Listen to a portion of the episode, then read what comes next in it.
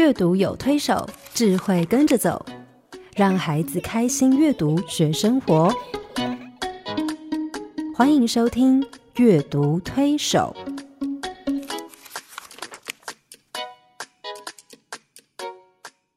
各位听众朋友，你好，我是黄乃玉。各位听众朋友，大家好，我是刘青燕，欢迎再次加入阅读推手的行列。啊，黄老师，我们上个礼拜在玩俄罗斯娃娃，对不对？是啊，系统系统系统。啊，你帮我们介绍一个非常新的一个家庭的概念跟理论，就是家庭生态系统理论。嗯，把原来我们对于家庭就好像只是那个小房子之间的那个概念，整个打破了。嗯，其实对一个孩子成长来说。他要成长的家庭不是只有在那个小房子里面，对，还关涉到啊小系统里面要关涉到什么？关涉到学校，对，还有邻居，还有教会，对。而这些小的啊里面的这些组成分子，其实他们彼此之间会有关联性的连带影响，对。比如说家庭跟学校，家庭跟教会，家庭跟呃邻居的这些连带影响，其实就会成为它的一个中间系统，对对。这里面其实就像你上个礼拜讲到的，呃，这四个元素好像是一个非常重要的四只脚。对，家庭、教会、邻居跟学校是孩子成长很重要的四个角。嗯，那这个缺一不可，他们扮演了不同的角色。是。那如果说这个角非常的健全，孩子的成长发展。相对而言比较完全、比较稳固，是就像四个脚的椅子或者是桌子。是，你如果三个脚，你就要真的很小心了。如果两个脚，根本就不用做了，你就完全颠在那里。对，是。那如果我们现在要再往外套俄罗斯娃娃呢？嗯，接下来套下来的是什么？那就从小到中间，再再来就是外外系统。外系统，外系统指的是什么呢？外系统其实指的就是说。呃，其实就我们一般口语讲，比如说社会，嗯，哈，因为呃小系统里面都是我们直接接触到的人嘛，是，它是有一个场域，可是都是你可以直接看到人，嗯，你知道人，嗯，那可是那个外系统呢，呃，是跟我们非常有关，可是你不一定可以看到那些跟你有相关的人，嗯，譬如说政府。啊，政府要制定一些政策，是。啊，好的政策就让你如在天堂，坏的政策就让你 好像在地狱。没错，那每一个政策都影响到我们的生活，我们的家庭，可是你并没有看到。制定政策的那些人，好，就是说他不再跟你一个生活圈子，嗯，好，那譬如说媒体啊，那个你是学新闻的，那我们我想我们每个人都知道媒体现在对孩子的影响真是深入每一个家庭。那那个东西又是没有一个呃界限的，是哈，孩子只要有一个载体，他只要有接触到一个。呃，人坐在那里，可是他的心、他的眼睛是可以被带的、被牵动的、对，然后被影响。对，那当然，呃，譬如说，呃，企业是。啊，一个企业、一个社会里面，这些企业是真的是完全的以赚钱为主，还是说在赚钱之余也会去想到员工是人，他有家庭，我们顾到员工的生活，我们顾到他的家庭，让他能够安家。哈，那他就可以更好的在把工作效率发挥到更高，好，而不是把员工的时间都用到极致，然后他精力都榨光，然后他也升了等，你在公司里面也给他呃相当的待遇，可是。他已经家毁人亡，嗯嗯，嘿，那我觉得企业也是会影响到家庭的，所以我们看到呃，以前也有过哈，我们有很多的场合会看到有人在提倡友善家庭企业，是，嘿，那其实呃，像亲子天下他们也举办过。然后他们也是希望说，企业你能不能一个礼拜至少一个晚上，让员工可以早一点回家啊哈，哎，跟孩子相处，跟家人相处。其实很多企业做不到，是。对，所以呢，有时候企业他也会觉得说，哎，可是我如果这样做的话，我我就输给别人呐，我就没有办法抢时间呐，嘿。所以我想，整个的企业其实影响家庭，影响家庭，那影响孩子。对对。所以其实你刚刚提到的，比如说政府制定的政策，嗯，然后啊媒体、嗯企业哈，整个这个社会组织的一个比较上层结构的东西，其实我们不能够轻忽它，因为它同样会牵涉到。会影响到我们的家庭。对。那一旦影响到家庭，就会影响到孩子的成长发展。对对对。嗯。其实我们在看呃，黄老师你在那个童书大家庭里面嗯列出来的这个圈圈嗯。的这个图案啊、这个图的时候，其实就很清楚了。是。你那个指标指的非常清楚，嗯。从外而内的那个影响力，是。呃，就像我们刚刚在讲俄罗斯娃娃这样，一个一个套出来，嗯。外面的东西都会影响到里面，对，里面其实也会影响外面，是里面也会 也有能力去影响外可是，要影响孩子，其实是嗯。从外面这样透进来。是。对，对，呃，所以就外系统来说，嗯。呃，我们常常觉得啊，教育当局制定一个政策，其实可能就影响，比如说我们的十二年国教一颁 是。布，哇，所有的家长开始慌，开始对乱哈，对。但所有的啊、家庭都会受到影响，在那个有那个求学年龄层的孩子的家庭，其实就开始对为这件事情非常的焦虑。对。那包括企业，你定定的请假的方式。然后，包括育婴假啊，什么这些东西，其实也会影响到、嗯。嗯呃那个家庭的是像你刚刚提到这嗯个十二年国教，我觉得这是近期哈一个很吊诡的东西。没，错，因为他的他的出发点完全是好的，嗯。非常好的，而且是我很多专家去想出来的。嗯，可是我觉得，其实最大的问题就是这些教育的专家并不懂家庭，哦，所以他们问题在这里。对，所以嗯他们原来预期说，如果我们怎么样怎么样改善，让孩嗯子不要、哎要快乐学习，对可是对孩父母来讲，那就是很恐怖的嘿想象。是，那那父母他抓不到方向嘛？对，所以教改之后，嗯，很很有趣的就是整个补习班反而生意变得更好，生意非常的好，而且各种不同新的补习班一直 跑出来。之前我们嗯。以为说，哎，教改之后补习班大家倒一半以上，嗯，可是完全相因为反。父母更慌，对，他们就想更从体制外的方式去求是助。这这就是一个很典型的例子，就是说，你做教育政策的人嗯。并不懂家庭，嗯嗯嗯，以至于你用你的想象对，去制定一些很好、你觉得很好的教育政策，是很符合教育原则的，嗯可是做出来完全得到反效果。是，那我想其他的政策也是会这样哈，很多、嗯譬如说我们在讲在讲老人托育，那。可能就会说，哎，我们那个，你可能有一些人就会拿那些社会福利的国家说，哎，你看这些政府都花很多钱嗯去盖很多机构，对，嘿，然后去养这些老人。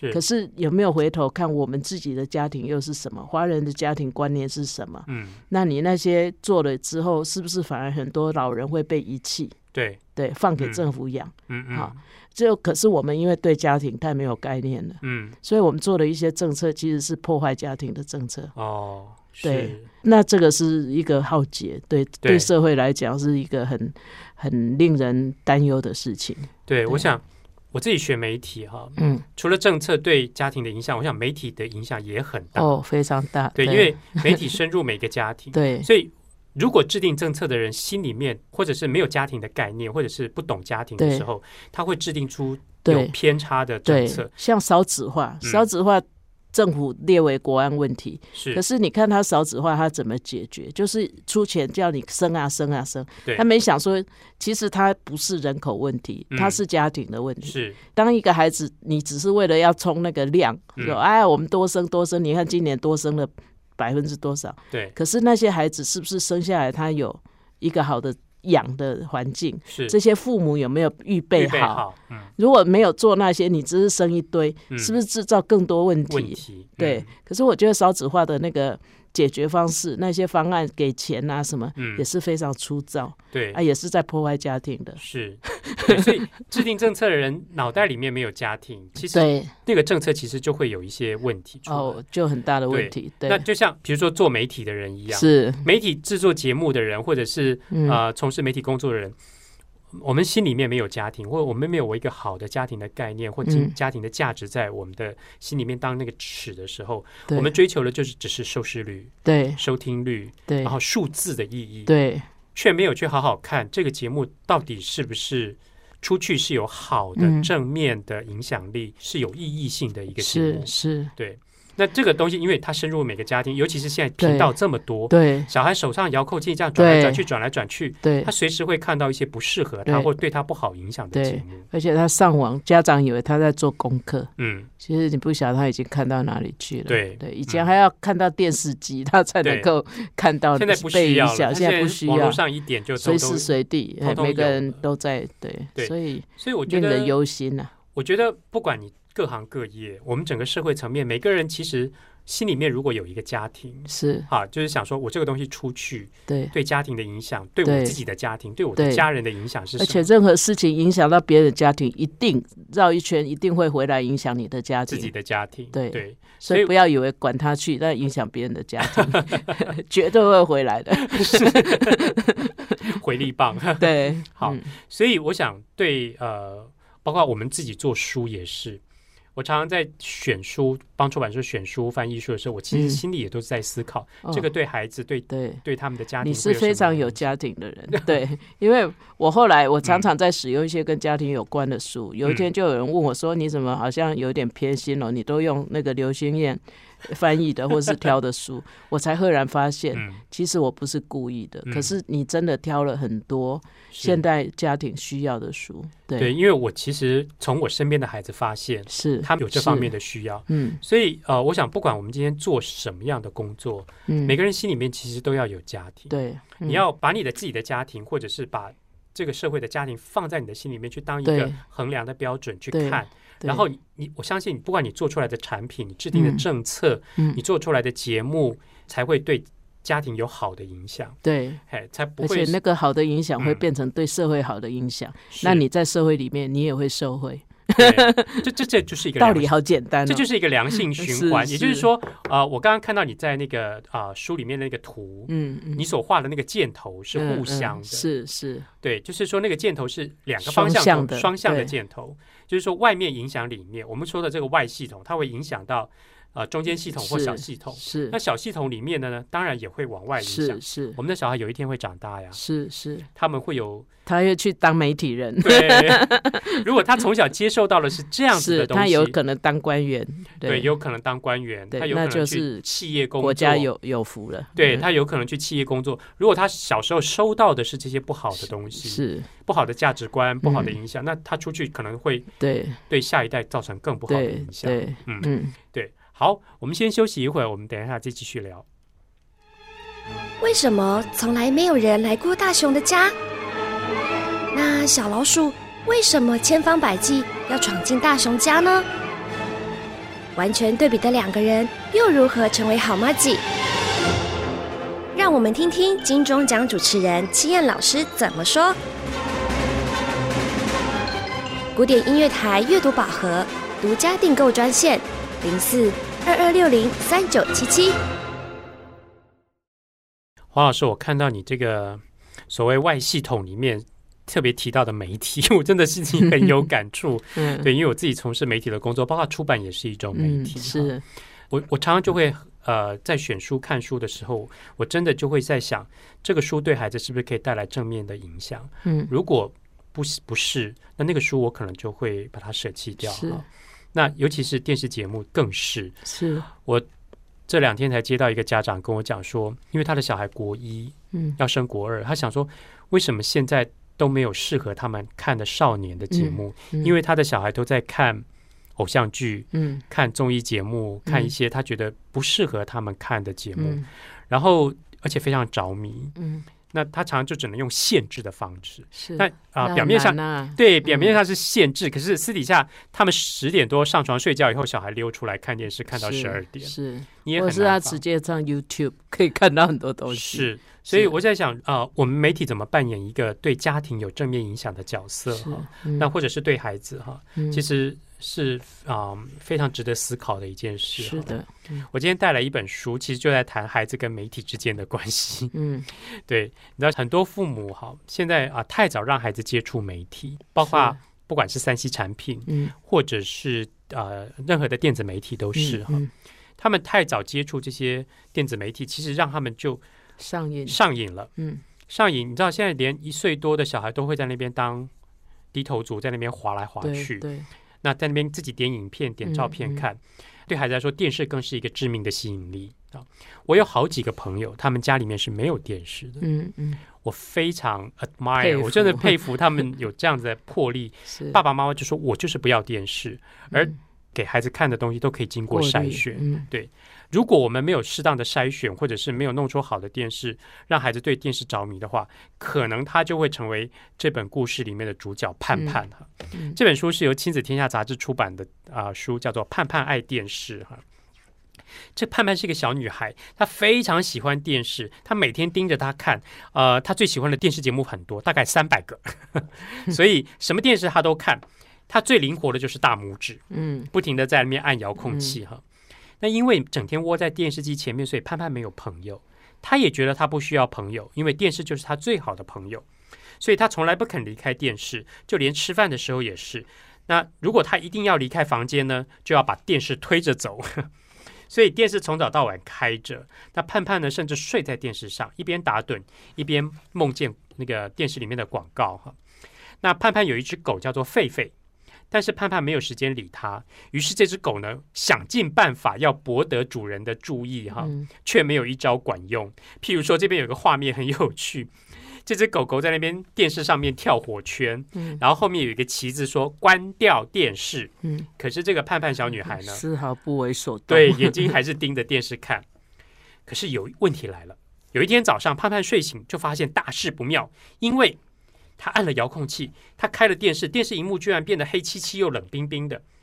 盼盼开始大叫，世界末日。，对，他就开始叫他的狗说：“狒狒来救我，我快要错过早上的节目了。”他一直猛按遥控器，又猛摇电视，完全没有动静。于是他开始惨叫，打一一九，打消防队，叫警察都没有什么用。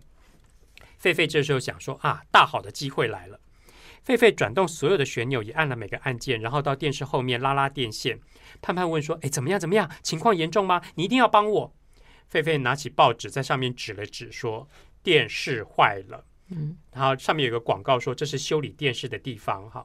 盼盼一看说：“哦，修理电视的地方，我敢打赌，他们一定可以救回我的电视。”嗯，没多久，盼盼跟狒狒就带着他们的电视出门了，要带去送去修理。一路上呢，盼盼左顾右盼，发现周围的一切都好亮丽、好鲜艳。嗯，因为习惯从电视荧幕看世界，他想用遥控器调整颜色，可是行不通。盼盼看到街道对面有一些女孩子在跳绳，狒狒拿着电线、电视的那个那个电源线就开始转圈圈，盼盼呢就在就开始在里面跳绳了。那突然盼盼看了表说啊，糟糕，他最喜欢的节目要开演了，所以他就要赶快把电视拖去修理。他们就很努力的把电视推下山坡，然后再啊就往下滑，再从山坡往下滑。往下滑的时候，那个因为电视底下有轮子嘛，就滑得非常的快。然后呢，盼盼就就趴在电视上，好像在坐云霄飞车哈。那一路滑到啊、平地之后呢，滑到一个公园，于是呢，狒狒就开始跟盼盼玩起躲猫猫的游戏了。然后接着他们又开始啊、放风筝，然后跑去池塘游泳。嗯慢慢的，电视就被晾在旁边了。嗯他们呃推着电视去兜风，然后在小溪钓鱼，在人行道画画，甚至到了图书馆找书念给对方听。而那个电视就被放在旁边了。盼盼玩了一天，非常非常的累。后来盼盼发现时间不早了，赶快要把电视送去修理。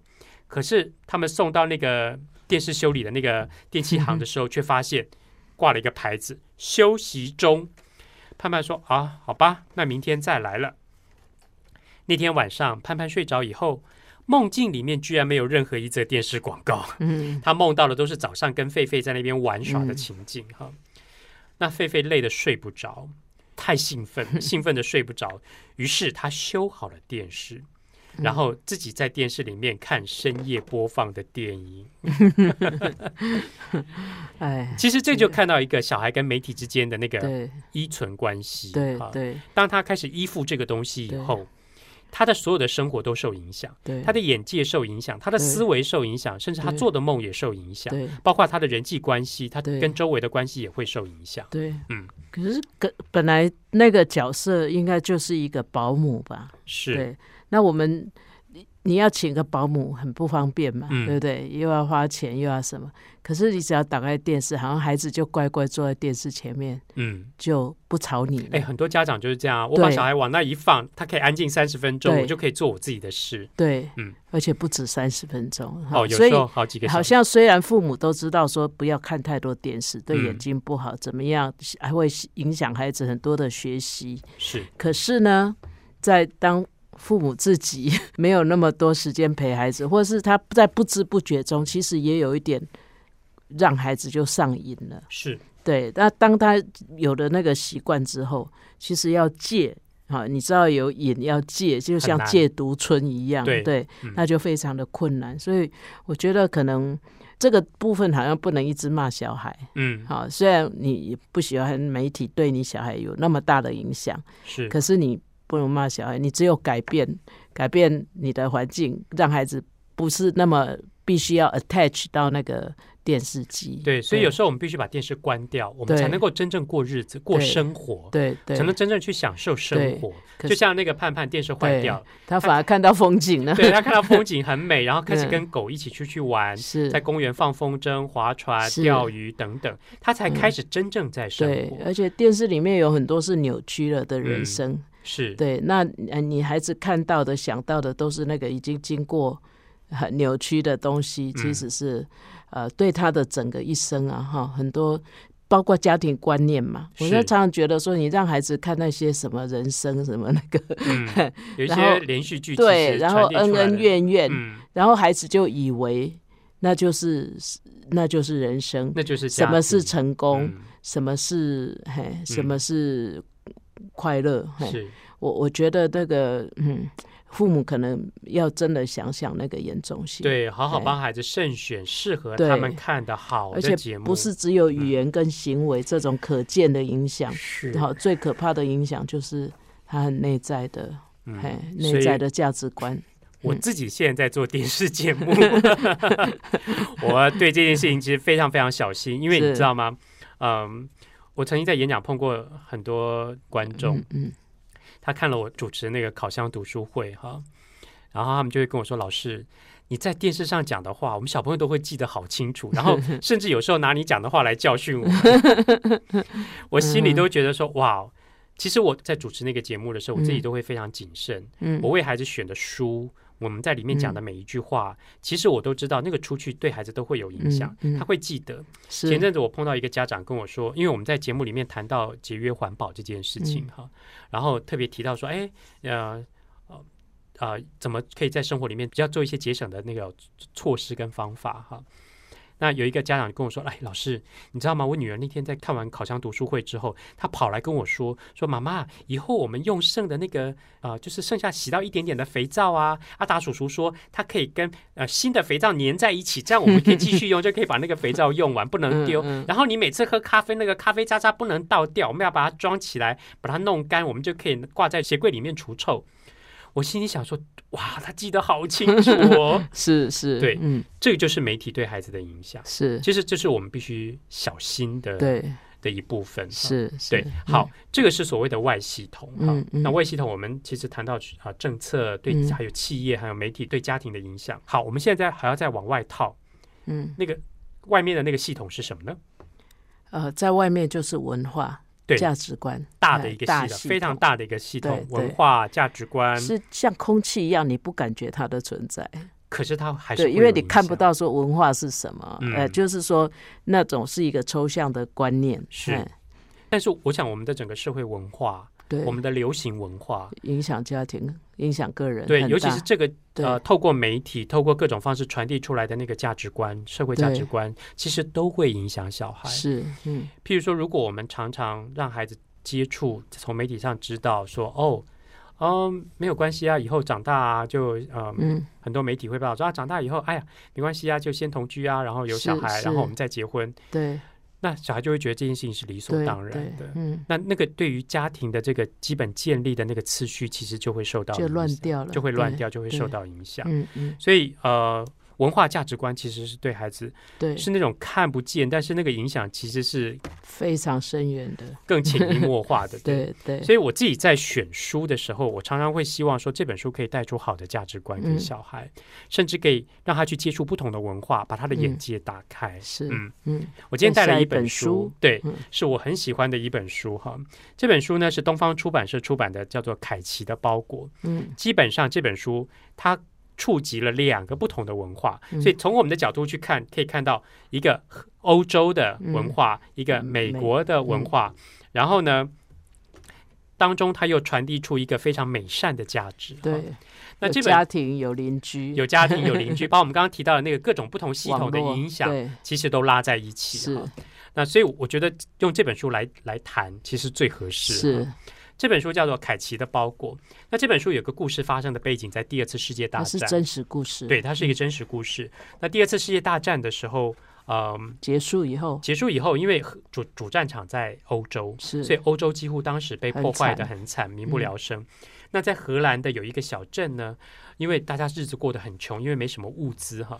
可是有一天早上，邮差呢就送来一个包裹给那个故事里面这个小女孩叫凯奇。那凯奇想说，奇怪，怎么会有人寄包裹给他？哈，在战争结束这个时候，而且还是美国来的，对他一看说，哦，美国来的包裹，于是他很兴奋的把它打开来，发现里面有一双袜子、一个肥皂，然后还有一条巧克力糖，哇，他就觉得好高兴，于是他就把巧克力糖剥开来，跟邮差跟妈妈一起分享。后来他在那个盒子里面发现一封信，发现这是一个美国寄来的包裹，寄包裹的人是一个叫做罗西的小女孩。嗯那个罗西的小女孩写了一封信，说：“亲爱的荷兰朋友，希望这些礼物让你们的日子变得很有光彩。嗯你美国的朋友乔罗西，然后写了地址。那天晚上呢，凯奇就回了一封信给他，就说：“亲爱的美国朋友，谢谢你寄来的啊、呃这些东西。那荷兰这阵子哦，尤其是巧克力，因为荷兰这阵子都买不到糖啊、嗯甜的东西很珍贵哈。嗯然后过了几个礼拜以后，哎，又一个包裹来了，还是从美国寄来的。这次呢，他们把那个包裹打开来，发现里面是三大包糖。嗯然后他就非常的高兴，然后上面的信就写说：“亲爱的凯奇，你们没有糖啊！哎呀，那太糟糕了！我和妈妈寄了一些糖给你，你可以分一些给邮差先生。那正好他们邻居兰太太一家人来，就围在那看他们拆包裹好大的一。家人，对，所以凯奇也把这个糖送了一包给他们。接着他回信给啊、罗西，就说啊。他说：“我把这个糖分了一些给隔壁的蓝先蓝太太，他们有五个小孩，都瘦得像皮包骨。荷兰的食物很少，大家都吃不饱。你的礼物对我们来说真的很珍贵哈。嗯好了，天气越来越冷，你知道没有衣服穿，就开始在里面塞报纸。然后后来邮差又扛了一个更大的包裹来了，那个包裹里面有罐头、有食物，各式各样的食物哈。民生用品，对民生用品。然后呃，寄包裹的罗西就写了一封信说：“亲爱的凯基，天呐，你绝对猜不到，我妈妈把这件事情告诉她的朋友以后，她的朋友又告诉他们的朋友，然后我们的门铃就一直响个不停，每个人都说把东西寄给凯奇吧。于是我就把这些东西收集来寄给你了。”嗯而凯奇也回了一封信给罗西，就跟他说：“你的包裹对我们真的很有帮助，而且我们这边好像在开 party 哦，每个人都好高兴哈。虽然大家身上的衣服都很单薄、破破烂烂的。好了，就过了几个礼拜，天哪！这下邮差来了，这下他没有骑脚踏车，嗯他拖了雪橇，而且雪橇上面都装了满满的，放了满满的包裹，好多好多的包裹。于是凯奇把这些包裹打开来，衣服、鞋子、袜子，嗯各种他们生活的必需品、食物，通通都在里面。然后他就把这些礼物分给全镇的人民。然后呢，啊，寄包裹的罗西就说：“凯奇，你知道吗？不管哪里的人都想寄包裹给你们哦，所以他们大家负责啊、呃学校募捐的罐头，教会募捐的衣服，然后附近的很多的企业公司也放了很多东西在箱子里面。我们希望这些够你的朋友邻居分享。”而凯奇为了啊、呃回报罗西，后来他也寄了一个包裹给罗西。嗯。那个包裹里面放的全部都是荷兰的郁金香球根，嗯。然后他就告诉罗西说，希望这些郁金香球根可以让你们住的那个城市变得更有光彩。嗯，嗯，好棒哦，是，我觉得这个鱼雁往返的过程哈，让这两个孩子其实那个情感连接在一起了，是，好像美国跟荷兰的这对两个小女孩变成了一家人。对对嗯对，那个世界就变小了，对对，距离变短了。是可是我觉得他们的父母也很了不起耶。是啊，好，可见他们都有哈，就是说，凯奇的父母也教他收礼的礼节，嗯要给人家写回信、写谢卡。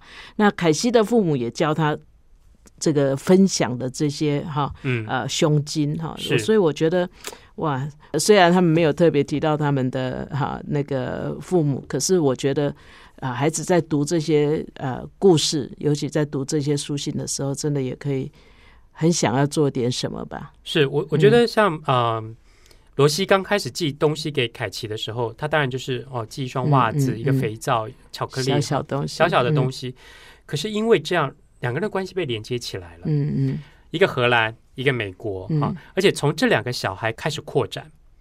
呃，我们在画面上都可以看到，嗯凯奇本来收到包裹是自己一个人，妈妈跟邮差，可是后来邻居开始越来越多了。嗯而他收到的东西越来越多，而且凯奇收到的东西都是跟别人分享。嗯那因为这个分享扩及的影响范围越来越大，嗯，而在美国的罗西呢，刚开始只有他在准备东西寄给嗯。凯奇，可是后来也越来越多。朋友加入了，社区加入了盛，举，诶，嗯。后面提到什么？学校负责募集罐头，教会教会募集嗯衣服，还有企业也参与了。是，也就是说系统动起来了，对整个我们说的那个、呃，从小到大的那个系统整个都动起来，对，然后他们开始变成是，你知道，这是荷兰的一个大系统，美国的一个个家庭生态系统，两个家庭生态系统开始产生互动，嗯，好，这是让我看这本书其实非常震撼嗯。而感动的是，而这是一个真实的故事、啊，嗯，嗯。这是作者写他妈妈小时候，呃，在战后参与红十字会寄包裹到欧洲去的一个活动嗯。所产生出来的一个故事、啊。嗯。而这个故事其实我常在演讲里面提嗯，提这个故事，而且我很喜欢讲这个故事，是因为嗯。我觉得它带出一股善良的那个力量，嗯。一个很美善的价值观。嗯也就是说，施比受当然更有嗯福，嗯但我觉得他们并不是只有单纯的施跟受。嗯，像凯奇，他虽然收到包裹，他也是给，是，他也是分享的。对对，那我觉得有时候人跟人之间，社会跟社会之间，家庭跟家庭之间，就是在这样的施跟受之间的那个关系里面，那个善良的力量，爱，对，嗯。善良的力量在那边流通。嗯。对，那当然我在演讲里面常用这个书来传递这样的价值哈。我记得有一次我去台南的一个学校演讲，嗯然后有一群故事妈妈他们在听，我就分享了这本书。后来回来以后，呃，几个月以后，我收到其中一个故事妈妈写的一个卡片给我哈，我今天把它带来他就说，嗯，他们听了凯奇的包裹这个呃这个这本书以后呢，他们这些故事妈妈开始本来是也是在学校跟自己小孩班上的那些同学讲故事哈，就是在照顾自己啊、小孩的学校。可是后来他们在学校也分享了这个故事，于是他们就跟着小朋友一起寄了很多募集了很多东西，寄给九二一地震后没有家庭的小孩，还有蓝屿国小寄到蓝屿国小。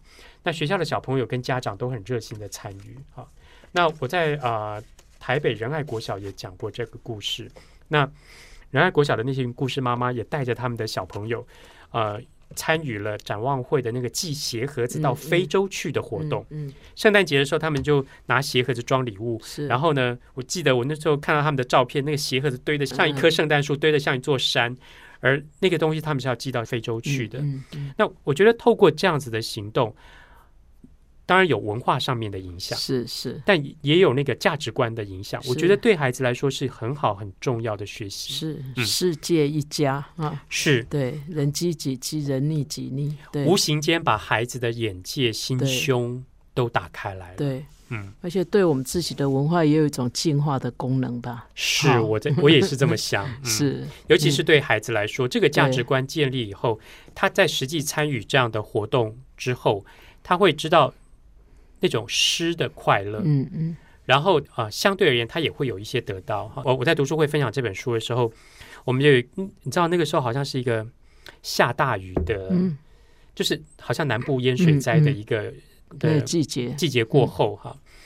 我就讲了这本书，后来我在讲完的时候，突然有一个小男生就讲了一句话，说：“诶，我好像也应该帮我堂弟寄一点东西。”我说：“为什么？”嗯嗯他说：“因为他们家前阵子淹水啊，什么都被淹坏了。”这样，嗯，那于是他一讲完以后，其他小朋友说：“那我们一起来寄东西给他。”于是他们就开始想说：“谁要谁要带什么，谁要带什么。”然后有的人小朋友说他要带泡面，有的小朋友说他要带呃书啊，有的小朋友说他要带巧克力。他说巧克力很重要，因为书里面写。那有的小朋友说他要把他的铺满也放进去。嗯嗯。然后他们想到各式各样的东西，这样。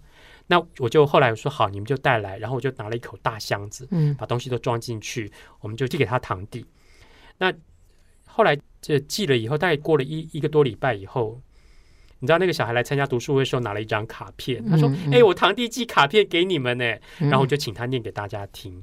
那个卡片写说：“哇，他们收到这个包裹的时候非常非常的惊讶，而且他妈妈说好像天上掉下来一个大礼物哈，而且里面的东西是他们用得到的。”嗯嗯。他把那个卡片念完以后，所有的小朋友的第一个反应是什么？有个小朋友说：“哎，那你要不要再问问你堂弟，他还缺什么？我们可以寄给他。”嗯哼。他们开始知道这样子的书里面所讲的那种善良的力量流通的感觉，对对对，就在他们的生活里面就去经历了，是。很棒的事情。所以我觉得这个对孩子来说，尤其是你看，这个也是无形间这些孩子跟那个家庭也建立关系，是是，对。所以我觉得家庭生态系统理论 帮助我们很清楚的去建构一个完整的、对。比较嗯大的一个。家庭的概念，对对，好，那我们俄罗斯娃娃往外套，然后最后是什么呢？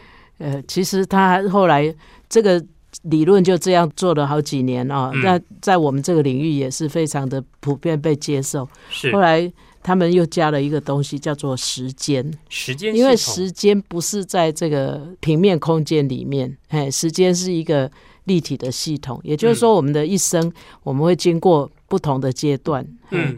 然后家庭也是一样哈，所以在不同的时间阶段里面，他们后来就用了一个时间的系统。可时间说真的，它是很具体。譬如说，我们一个节目就是一个小时，然后就一次就怎么样录多多少时间这样。可是时间它也是一个很抽象的。对，但我觉得我们每个人都。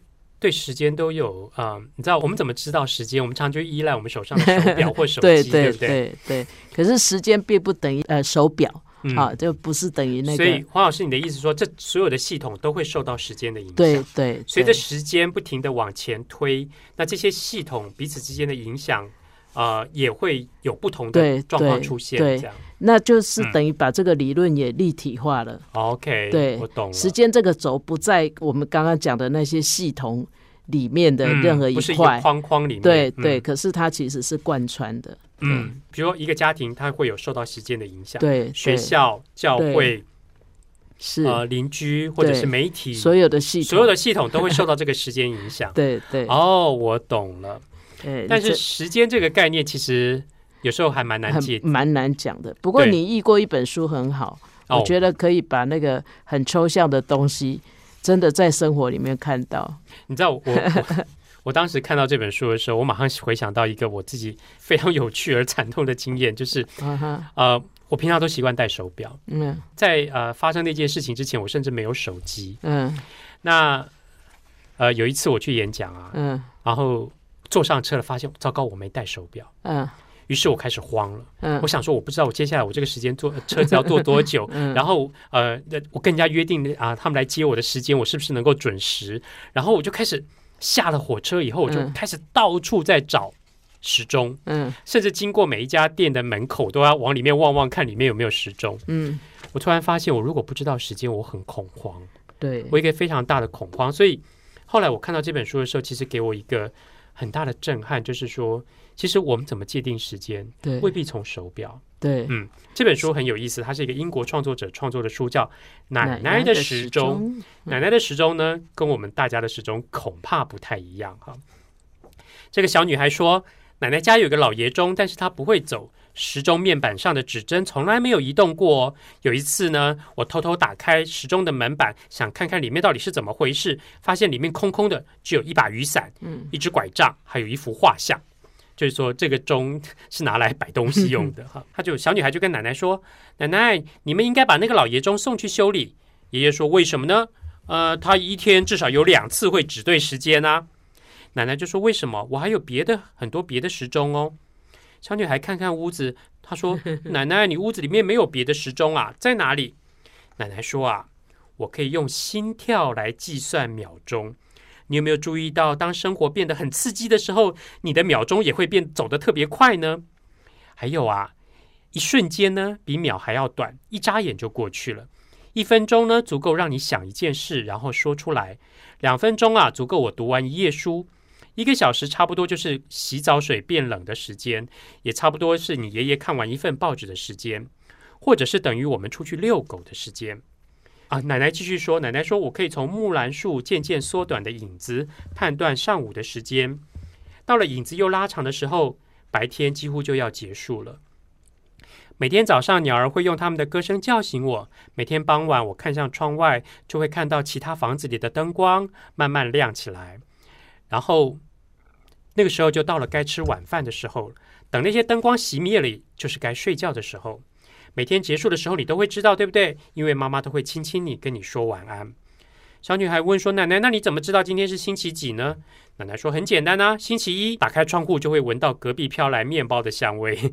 星期二是渔船进港的日子。星期三会来收垃圾啊。星期四呢会听到学生的那个稀稀疏疏的脚步声。星期五啊，你上了火车就会看到每一张脸都非常的疲惫。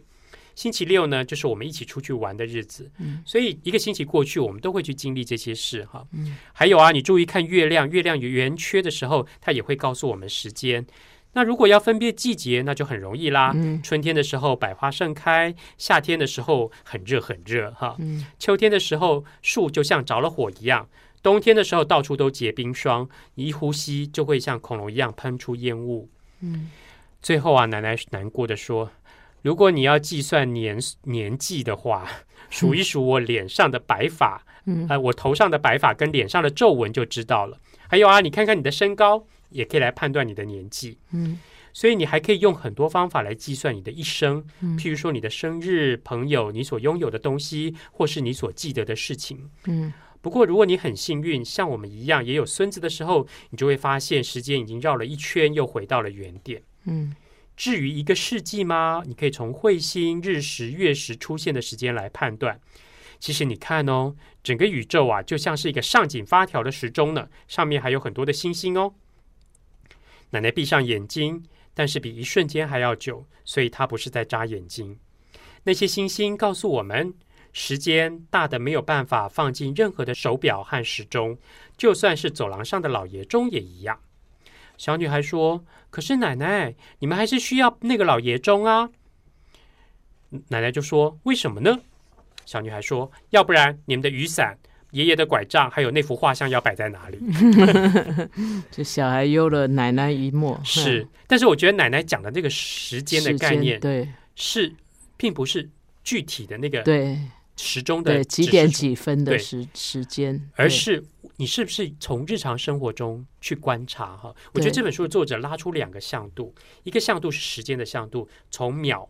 你从啊没有瞬间 对一瞬间秒，你怎么用其他的方式去计算？嗯，你的心跳啊什么？你有没有去留意过这些东西？然后你做一件事情多久？看一页书多久？然后从秒分时日，嗯，好月季季开始拉往上拉。那另外一个轴线呢，是在图像上呈现出来。也就是说，奶奶从啊带着小孙女从自我的思考开始拉到。跟人际的关系，跟周遭环境的关系，跟整个宇宙世界的关系。对，其实这个就是无形间把孩子的那个眼界拉开，嗯，对时间的思考也打开来。对，嗯，其实我们每个人都生存在时间里面。是，哎，那这个在生态系统理论里面，时间这个轴是大家觉得比较抽象的。对，哎，因为不像媒体啊、政策啊，嗯，那么可以。读到哈，那时间真的也有它很主观的部分啊。比如说，呃，你小时候发生过什么事情，几岁的时候发生什么事情，嗯，其实那些也都是在系统里面。对，不过那个真的是比较复杂的。是，但是它对家庭也是有影响。在这本书的影响，在这本书其实也同样呈现出来。是是，包括奶奶最后跟小女孩说：“你要用什么东西计算你的一生？”对啊，你的生日啊，你跟家人之间啊一起的活动啊等等，其实这个都包含在。呃，孩子成长的过程里面，那孩子成长人生里面，其实，呃，黄老师，你我们这两个礼拜在讲的这个生态系统理论，其实就是让我们重新去建构一个新的家庭的概念。是，当我们把这个家庭的概念不是只是局限在我们住的这个小房子的时候，你会发现孩子的家好大，是。你的家好大，对。而且你要关心的人也很多，对，对，嗯嗯，好，我们今天节目就到这里，先告一个段落，接下来听听看黄老师有什么小叮咛。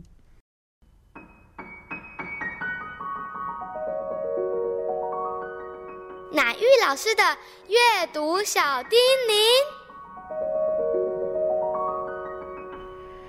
呃，各位朋友，我们虽然在这个节目里面一直鼓励阅读，一直觉得阅读是最好最好的一些呃学习的管道哈。说真的，当一个人他能阅读的时候，整个世界都在他眼前了哈啊！所以从古时候，大家就会说啊，秀才不出门，能知天下事哈。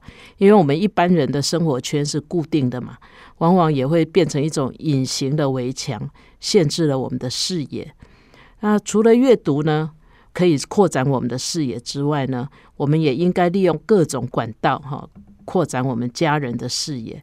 因为我们视野越广，阅读的时候也能够更深入了解书里面的含义。举例来说啊，呃，如果我们看一本有关博物馆的图鉴，哈，那我们也不妨哈找个博物馆亲自去走一趟，你还是可以看到呃跟作者或者是跟编者不一样的观点哈。嗯，就像你在家里看电视球赛，当然很简单哈，呃，很方便啊，很省钱。可是跟你到球场去看球赛，那是很不同的经验哈。到球场，你可以闻到汗味，你可以跟着群众一起欢呼，一起失望，一起做很多的事情。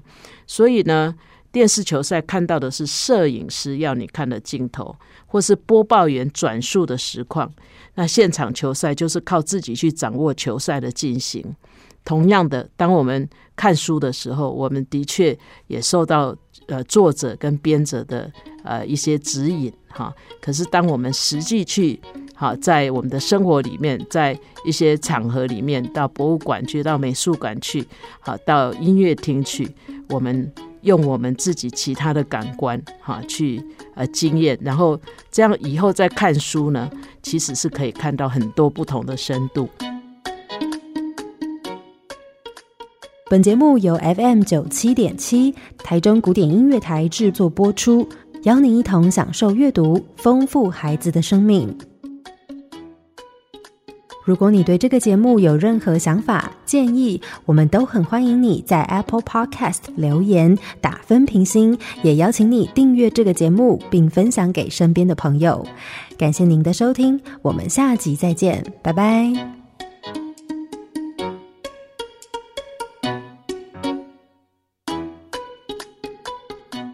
好家庭联播网，中部地区古典音乐台 FM 九七点七，北部地区 Bravo FM 九一点三。